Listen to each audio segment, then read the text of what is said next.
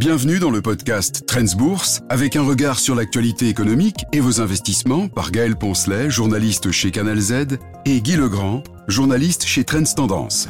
Ce podcast vous est présenté avec le précieux soutien de KeyTrade Bank, le leader incontesté du marché du trading en ligne en Belgique.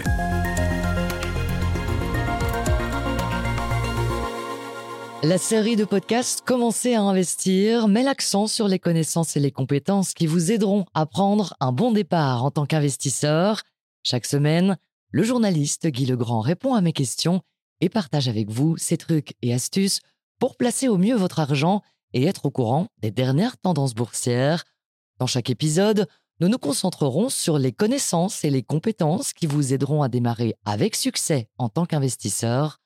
Nous aborderons des sujets tels que la reconnaissance des cycles boursiers, la construction d'un portefeuille d'investissement et le rôle des différents types d'actions, métaux précieux ou encore crypto-monnaies. Dans cet épisode, les bases de tout portefeuille d'actions.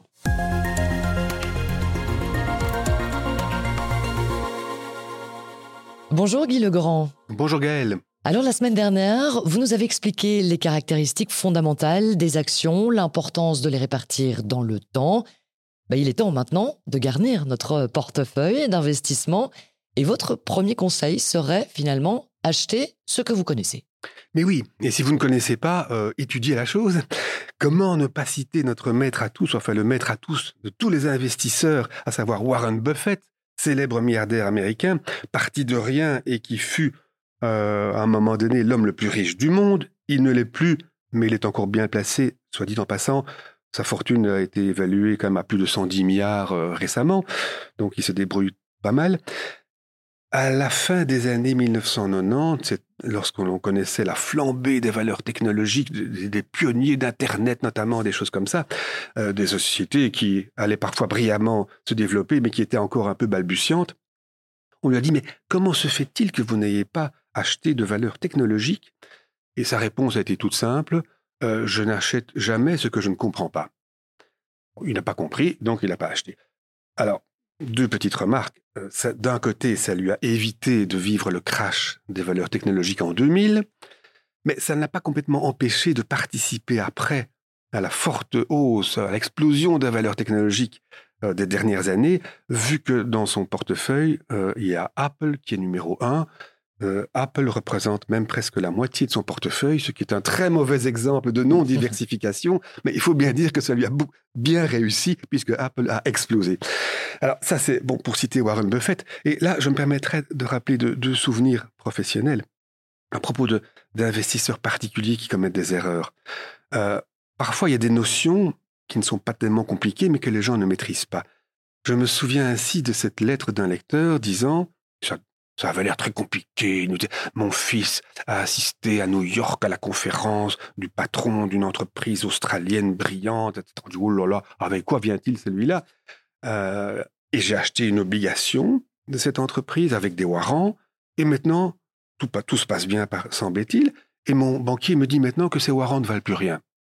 On dit oui, mais attendez, en deux mots, pour ceux qui ne s'en souviendraient pas, le warrant, c'est un bon qui permet à un investisseur d'acheter une action à un prix prédéfini. Les, entreprises émettent parfois des obligations avec warrant. Elles vont payer un taux d'intérêt un peu moins élevé qu'elles ne le devraient, et en compensation, elles offrent à l'acheteur quelques warrants qui lui permettront d'acheter l'action à 20 dollars par exemple. elle en vaut 15 ou 18 aujourd'hui, mais si tout se passe bien, elle en voudra peut-être 30 dans deux ans, et donc il pourra acheter une action qui vaut 30 euh, euh, dollars en ne payant que 20, 20 dollars. C'est le principe du warrant. C'est un petit peu comme un bon de réduction sur un paquet de café, hein, on va dire, un bon comme ça. Et ça y ressemble, y compris pour un détail, à savoir qu'il y a une durée de validité limitée. Une action, elle vaut pour l'éternité, pourrait-on dire. Ce warrant est valable jusque euh, fin de l'année prochaine, par exemple. Et notre brave lecteur avait perdu ça de vue. Son warrant était périmé, tout simplement. Alors, dit voilà. Donc, quand même, problème de se, lancer dans des choses en ne maîtrisant pas certaines notions. Un, autre danger qui guette l'investisseur, c'est de se focaliser sur une action on est un peu amoureux et de perdre de vue son environnement. je me souviens d'un autre lecteur qui avait réagi à propos du commentaire que nous avions fait sur une entreprise belge qui euh, possédait des cimenteries au Congo. Elle a dit, mais écoutez, cette, cette entreprise a un outil remarquable, elle est dirigée par Monsieur Machin, qui est un homme remarquable. On dit, oui, mais là où elle se trouve, les routes sont quasiment inexistantes, elles n'ont jamais été entretenues. Comment voulez-vous que cette entreprise vende son ciment si les routes ne sont plus praticables? C'est aussi simple que ça, mmh malheureusement. Donc, euh, oui, il faut quand même se renseigner, ne pas se braquer sur certaines choses, euh, apprendre. Euh, en fait, quand on investit en action, il faut ne pas hésiter à lire pas mal de littérature, aller sur Internet, bien sûr, lire les analyses des analystes, quitte à les lire avec un grain de sel éventuellement. Et finalement, le conseil qu'on donne parfois de base à un investisseur qui débute, c'est de dire, voilà, vous voulez acheter une action, posez-vous deux questions. Pourquoi j'achète cette action? Et pourquoi est-ce que j'achète maintenant? Peut-être qu'en creusant, vous allez vous apercevoir que ce n'est pas le bon choix, que ce n'est pas la bonne démarche. Alors, apprendre à connaître les actions, se documenter. C'est vrai qu'en préparant ce podcast, c'est quelque chose que vous m'avez dit régulièrement. La documentation, lire et apprendre, c'est essentiel.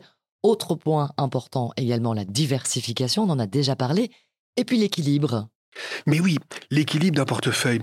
Euh, quand on rencontre certains banquiers qui, euh, vous disent que ils ont hérité du portefeuille d'un client, ils se disent parfois, mais qu'est-ce qu'il y a dans ce portefeuille? Ça ne ressemble à rien, c'est très déséquilibré. Alors, équilibre, cohérence, en quelques mots, c'est quoi la cohérence ou l'équilibre? D'abord, la cohérence, c'est moi, dans quelle mesure est-ce que j'accepte le risque? Si j'accepte des risques très élevés, ok, je fonce sur les biotech ou sur des valeurs technologiques euh, qui ne sont pas encore bien établies. Si je suis un peu rétif au risque, que j'aime bien plutôt les, les actions un peu sûres qui payent de beaux dividendes, il faudrait peut-être que je m'abstienne d'acheter ces biotech encore débutantes, euh, que je me ressente sur les valeurs. Bon, question de tempérament à respecter dans son portefeuille. Maintenant, euh, vous l'avez dit vous-même, l'autre grand leitmotiv, c'est la diversification. Long terme et diversification sont deux des principaux euh, axes de, cogitation quand on, quand on établit un portefeuille. c'est quoi un portefeuille diversifié? Un portefeuille diversifié, bien diversifié et cohérent. Si j'ai fait un très bon choix, j'ai acheté une action qui a explosé, est-ce qu'il ne faudrait pas que je songe à en vendre une partie? Parce que cette action commence à peser beaucoup dans mon portefeuille, euh, et ce portefeuille n'est plus équilibré. Si cette entreprise connaît un grave accident, moi je vais perdre, euh, ça va être mmh une gamelle. Donc ne pas suivre l'exemple de Warren Buffett avec Apple. Apple il y a peu de chance. Il y a peu de chance, hein, reconnaissons-le. Mais avec certaines entreprises moins établies, euh, moins brillantes, euh, le risque existe. Donc, ne pas hésiter à rectifier la composition. Euh, et alors, la diversification, c'est aussi, je n'ai pas mis trop sur les marchés émergents. On le dit, ils sont très prometteurs. Oui, mais enfin, il n'y a pas que ça. Les marchés émergents sont fragiles quand ils peuvent réagir à au taux d'intérêt en dollars. Ça ne les concerne pas à première vue et réagissent très fort. Ou alors, les secteurs l'intelligence artificielle aujourd'hui. C'est merveilleux. Bon, est-ce que mon portefeuille ne contient pas euh, monstrueusement de l'intelligence artificielle, euh, étant sûr que ces, entreprises vont, continuer à bien performer? Et là, je crois que euh, il faut quand même rappeler ce qui s'est passé avec l'Internet. Internet, au début, donc, en l'an 2000, je le citais tout à l'heure, crash des valeurs technologiques en général, de l'Internet en particulier. Warren Buffett n'en avait pas. On avait pourtant dit, on réagit certains, que l'Internet était une invention extraordinaire qui allait révolutionner la face du monde. Et voilà que toutes ces entreprises se cassent la figure. Oui, mais et alors? L'un n'empêche pas l'autre. Et je ne sais plus qui c'est qui a fait une comparaison qui me semble absolument géniale. Il a comparé ça avec les chemins de fer. On ah bon? Les chemins de fer ont révolutionné la face du monde. Euh, on l'a un peu oublié maintenant, on l'a même oublié depuis longtemps. Mais le chemin de fer, c'est la machine, la puissance de la machine. Rien à voir avec l'être humain ou le cheval. La puissance de la machine mise au service du transport, de la communication. Ça veut dire que du jour au lendemain, entre guillemets, on a pu transporter des centaines et même des milliers de tonnes en très peu de temps sur de longues distances. C'était complètement inconnu, rien à voir avec le monde d'avant. On a pu transporter aussi des centaines et des milliers de personnes euh, sur des longues distances et en très peu de temps. Une révolution énorme. Et pourtant, rappelez cette, euh, cette personne, ce financier euh, qui avait vu juste, je trouve, la plupart des pionniers du chemin de fer ont fait faillite. de la même façon, la plupart des pionniers d'Internet ont fait faillite. Ils se sont lancés, mais ils n'avaient pas un bon business model, ils étaient moins forts que d'autres. Alors certains ont brillamment réussi. Amazon, un exemple type, entreprise purement Internet, mais 90% des boîtes ont disparu. Alors l'intelligence artificielle, ça va révolutionner le monde Oui, c'est vrai. Mais est-ce que tous les acteurs d'aujourd'hui vont réussir?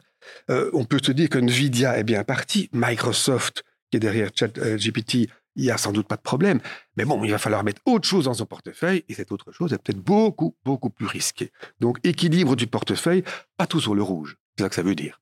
Équilibre donc, long terme aussi, diversification. Et parmi la diversification, bah, effectivement, on peut examiner les types euh, d'actions. Il y en a plusieurs. On pourrait peut-être commencer par euh, détailler un petit peu ce qu'on appelle l'action défensive. Oui, euh, en fait, on parle d'ailleurs plus d'action maintenant que de secteur. On se contentait d'évoquer les secteurs naguère. Secteurs défensifs, ce sont donc, comme le nom l'indique, des secteurs qui sont peu sensibles au cycle économique. Le premier d'entre eux qui est cité depuis toujours, c'est la santé. Que, la conjoncture économique soit bonne ou mauvaise, les gens doivent toujours se soigner. Euh, peut-être tomberont-ils davantage malades d'ailleurs quand la conjoncture est mauvaise, donc ils consommeront plus de médicaments, donc c'est même bon pour le secteur de la santé. c'est un peu cynique ce que je dis là, mais euh, l'alimentation, les boissons et alors la distribution, là où les gens vont chercher ces aliments et ces boissons, ça ce sont des secteurs réputés défensifs, à l'inverse de la sidérurgie, il n'y a plus beaucoup d'entreprises sidérurgiques, elles ont toutes fusionné. Mais enfin, bon, euh, historiquement, c'était la sidérurgie. Aujourd'hui, on citera plutôt les constructeurs automobiles, qui sont là des secteurs très cycliques, des entreprises très cycliques. Et très cycliques, ça se traduit comment? Ça se traduit par des bénéfices et des cours de bourse en montagne russe. On peut faire euh, moins 80% sur un an, on peut faire 300% sur un an. C'est hyper cyclique, très volatile. Donc euh, c'est tout le contraire de défensif. Et aujourd'hui, comme je le disais, euh, on évoque parfois plus volontiers directement des valeurs euh, défensives que, des secteurs. On va avancer Nestlé et L'Oréal, des groupes bien établis, bien diversifiés, qui progressent sans arrêt.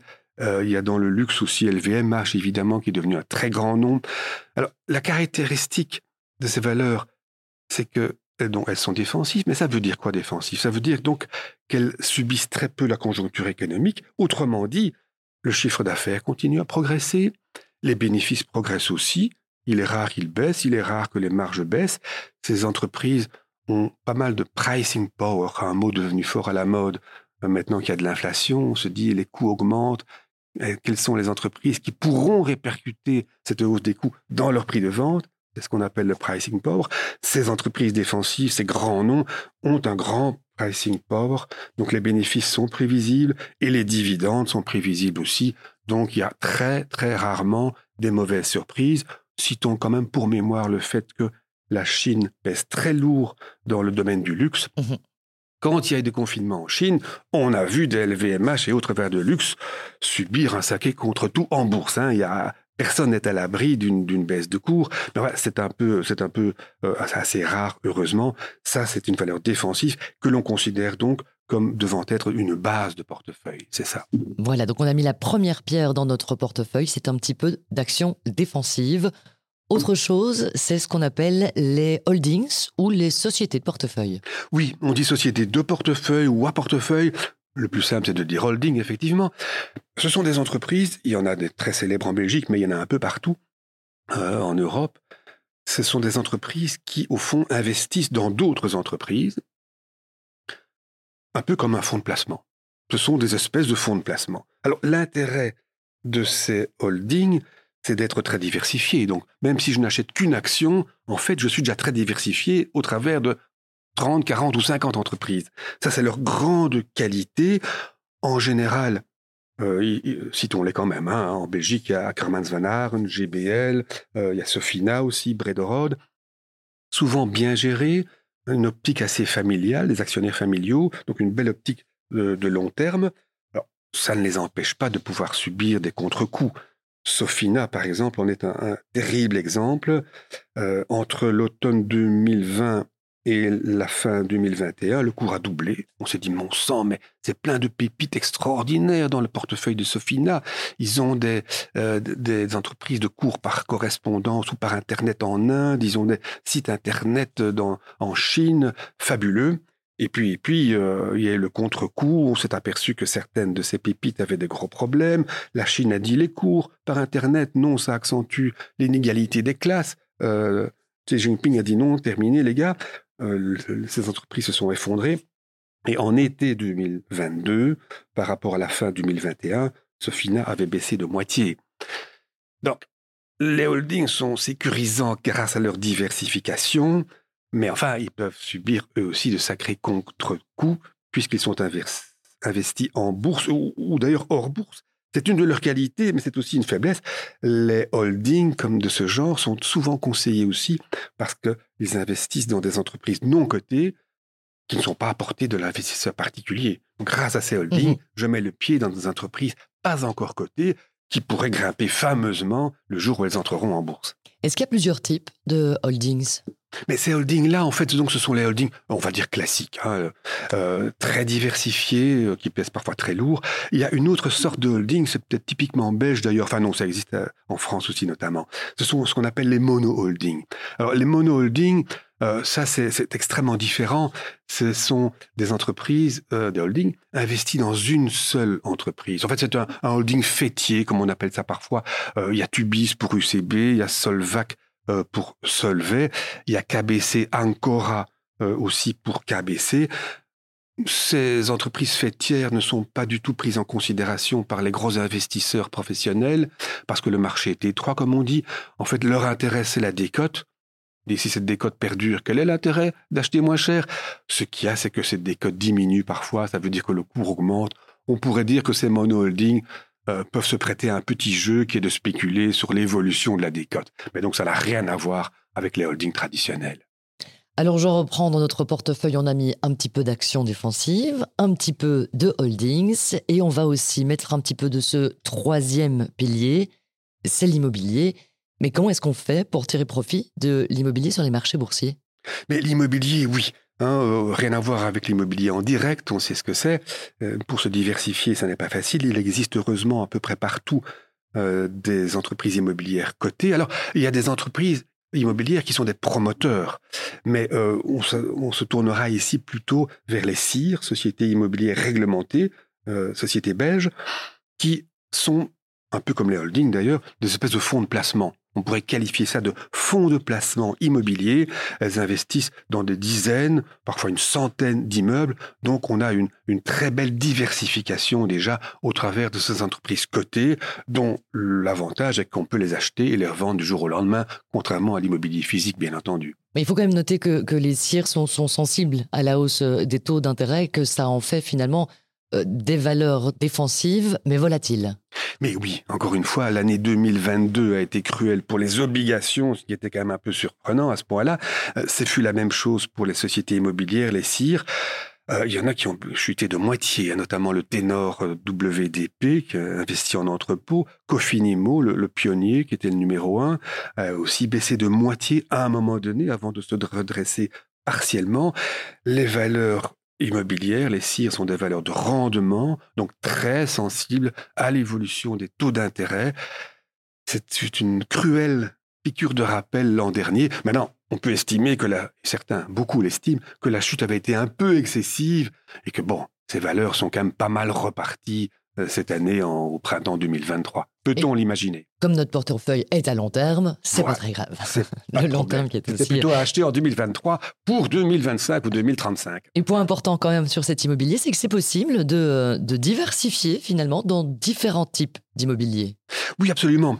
Parce que, euh, encore une fois, quelle diversification? Euh, J'ai une cire ici qui possède 50 immeubles. Oui, mais elle est investie uniquement en entrepôt. Il n'y a pas de bureau, il n'y a pas d'immobilier de santé, euh, par exemple. Euh, donc, je suis diversifié dans un secteur seulement. Je suis diversifié au niveau matériel, au niveau physique, mais au niveau du secteur, pas du tout. Donc, c'est vrai qu'il faudrait peut-être avoir en portefeuille à la fois une Cofinimo, par exemple, qui est assez diversifiée déjà, beaucoup d'immobilier de santé, donc des homes, par exemple, des seigneuries. Euh, ou euh, Edifica, qui est purement dans ce domaine-là, qui a très bien performé ces dernières années. Alors, des entrepôts aussi, avec WDP ou Montea, euh, de commercial, avec par exemple Bereltav. Donc, c'est vrai que pour être vraiment diversifié, il faudrait acheter plusieurs cires différentes et il y a un large choix à Bruxelles. Il y a même une cire qui est investie en code d'étudiants. Donc, il y a quand même tout ce qu'on veut. Donc voilà, on a de bonnes bases là hein, pour euh, commencer notre portefeuille. Un peu d'actions défensives, quelques holdings, quelques sociétés euh, immobilières. Euh, c'est un bon, un bon début. Dans les prochains épisodes, les prochains épisodes, on va voir un petit peu la construction bah, de la couche supérieure finalement et s'intéresser à des valeurs qui pourraient être mises là, là au-dessus, ce qu'on appellerait la cerise sur le gâteau, euh, finalement. Mais ça, ce sera pour la semaine prochaine. Merci beaucoup, Guy Legrand, pour euh, tous ces conseils. Avec grand plaisir. Voilà donc pour ce troisième épisode du podcast Commencer à investir. À investir. Merci de nous avoir écoutés. Vous n'hésitez pas à partager l'épisode. Et puis, vous pouvez nous contacter si vous aviez des remarques ou peut-être des questions si quelque chose n'était pas clair. Je vous souhaite euh, une belle journée. À la semaine prochaine. Nous écoutons maintenant l'intervention d'un expert en investissement de de Bank avec son analyse d'un aspect de la situation économique actuelle.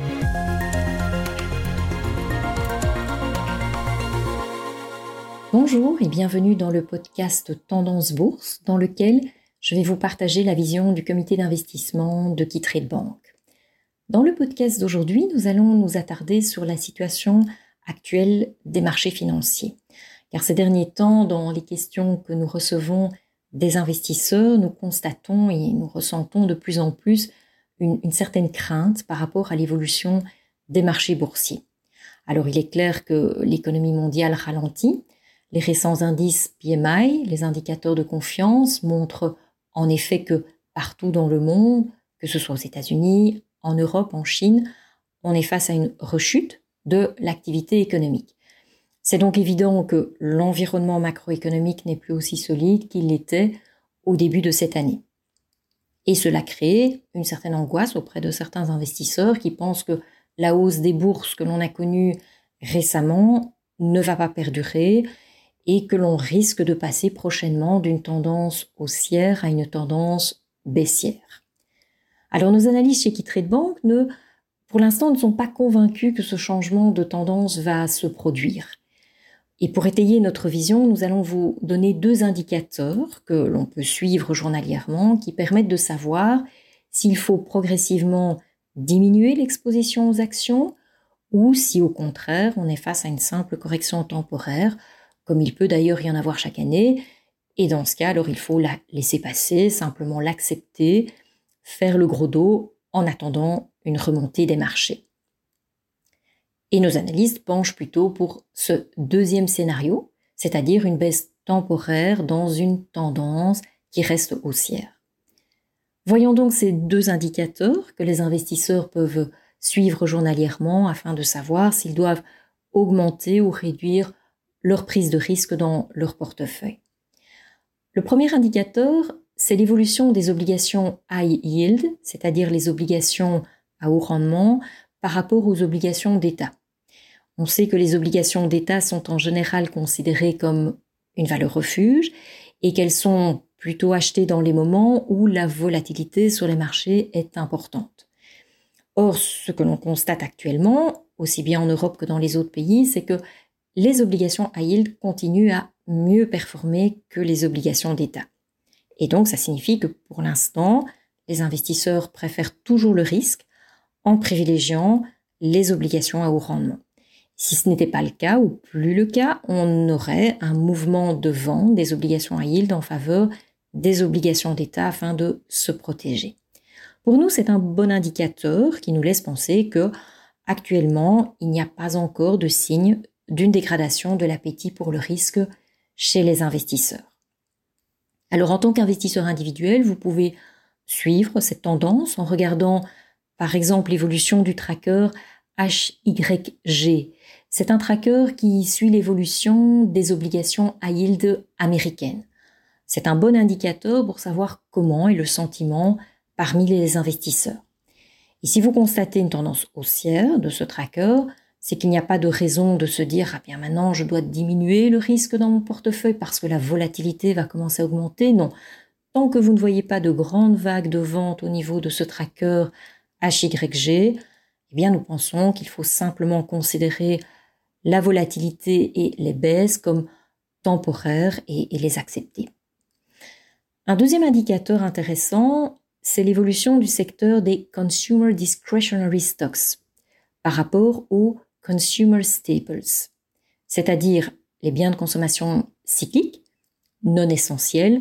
Donc on a des sociétés comme par exemple Amazon, Tesla, par rapport aux biens de consommation de base, euh, comme par exemple le secteur de l'alimentation, on y retrouve des sociétés comme Coca-Cola, Procter Gamble. Quand les investisseurs ou les consommateurs sont positifs, optimistes, les valeurs comme Amazon, Tesla, donc le secteur des biens de consommation cyclique, va mieux performer que les actions du secteur plus défensif comme celui des biens de consommation de base. Et c'est justement ce que l'on voit aujourd'hui. Les actions du secteur des biens de consommation cycliques surperforment celles du secteur des biens de consommation de base, donc des secteurs euh, de la nourriture et, des boissons. Aujourd'hui, on voit donc d'une part les obligations à l'île qui ne connaissent pas de mouvement important de vente et d'autre part le secteur des biens cycliques qui montre toujours un trend haussier. Donc ces deux indicateurs montrent bien que l'appétit pour le risque est toujours bien présent chez les investisseurs. Il n'y a pas encore de mouvement vers des classes d'actifs plus défensives comme les obligations d'État ou les actions du secteur euh, de la nourriture ou des boissons. Et ceci nous amène à la conclusion que pour nous, la volatilité actuelle sur les marchés est plutôt une pause temporaire dans une tendance qui reste toujours Voilà pour cette semaine. Je vous remercie pour votre attention. Nous nous retrouvons dans le prochain podcast. À la semaine prochaine. Voilà pour cet épisode du podcast Trends Bourse. Vous pouvez lire plus d'astuces, de conseils et d'analyses pour vos investissements chaque semaine dans Trends Tendance. Ce podcast vous est présenté avec le précieux soutien de KeyTrade Bank, le leader incontesté du marché du trading en ligne en Belgique.